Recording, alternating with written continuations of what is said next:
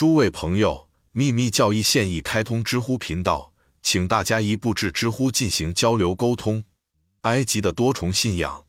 然而，神秘语言的七把钥匙一直保存在古代最高级的神谕者之中，其中只有少许被部分使用过。通过一些早期教会神父、圣殿的前创始者的背叛，传递落入了拿撒勒新教派之手。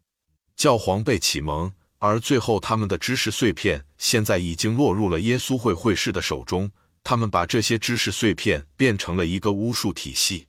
人们认为，印度不是其目前的范围，而是包括其古时的疆界，是世界上唯一一个其子孙中仍然精通所有七个子系统知识。并拥有整个系统钥匙的国家。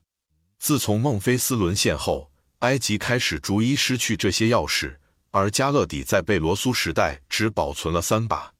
至于希伯来人，在他们所有的著作中，只显示出象征着整个人类对天文学、几何学和数字系统的透彻了解，尤其是生理功能。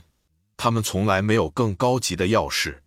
每当我听到人们谈论埃及的宗教，伟大的法国埃及学家玛丽埃特贝的继承人 M. Gaston Maspero 写道：“我很想问，他们在谈论的是哪种埃及宗教？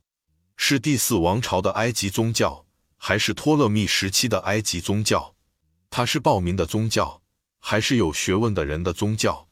是在赫利奥波利斯的学校里教给我们的，还是底比斯祭司阶层思想和观念中的另一种信仰呢？因为。”在承载着一位第三王朝国王的卡尔特示意，常印有古埃及国王或王后名号的象形文字长方形或椭圆图框的孟菲斯第一座陵墓，与阿拉伯人凯撒菲利普斯统治下的埃斯内和埃斯厄 H 的最后一块石头之间，至少有五千年的间隔。撇开牧羊人的入侵、埃塞俄比亚人和亚述人的领土、波斯人的征服、希腊人的殖民地化。以及他的政治生活的数千次变革不谈，埃及在那五千年里，人生、道德和智力历经沧桑。亡灵书第十七章似乎包含了对第一王朝时期在赫利奥波利斯所了解的世界体系的阐述。我们所知道的只是通过第十一和第十二王朝的少数副本。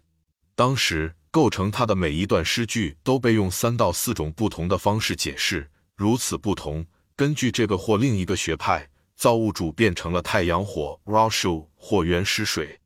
十五个世纪以后，毒物的数量大幅增加。时间在其过程中改变了有关宇宙和控制宇宙的力量的观念。在基督教存在的短短十八个世纪里，以实践发展并改变了它的大部分教条。那么，在把迪奥多西 （Theodosius） 与金字塔的国王建造者分开的那五十个世纪里，埃及的神职人员有多少次不会改变他的教条呢？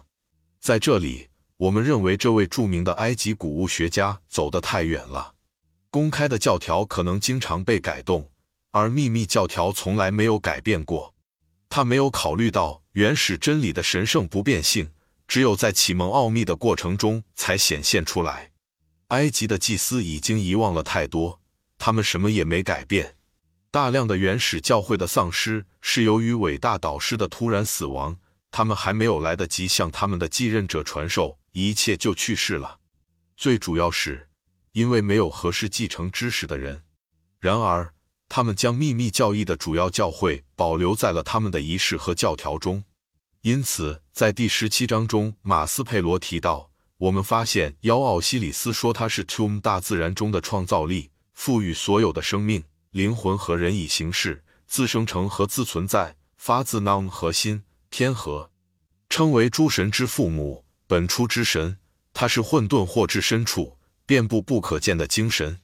二，他在八成善与恶的两个立方体的楼梯上发现了 Shu Solar Force 太阳能的力。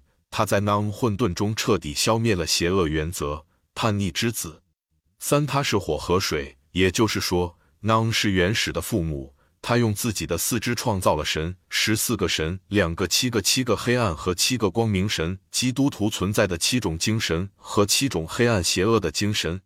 四，它是存在和生存的法则，时节，Banu 或凤凰，永恒中的复活的鸟，其中黑夜追随白昼，白昼跟随着黑夜，暗指宇宙复活和人类重生的周期性循环。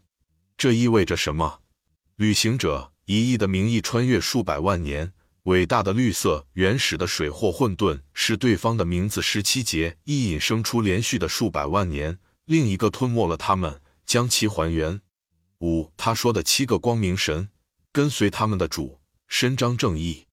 寂静乐土中的奥西里斯 （Osiris in Amenti），所有这些现在被证明是基督教教义的来源和起源。犹太人通过摩西和其他同修从埃及得到的东西，在后来的日子里已经十分混乱和扭曲了，而教会从这两者中得到的教义依然被进一步曲解。然而，在这个特殊的符号学系统中，他们的系统现在已证明是相同的，即天文学的奥秘的钥匙与一代人及孕育的秘密有关。有了这些古代宗教的思想的神学，发展出阳具元素。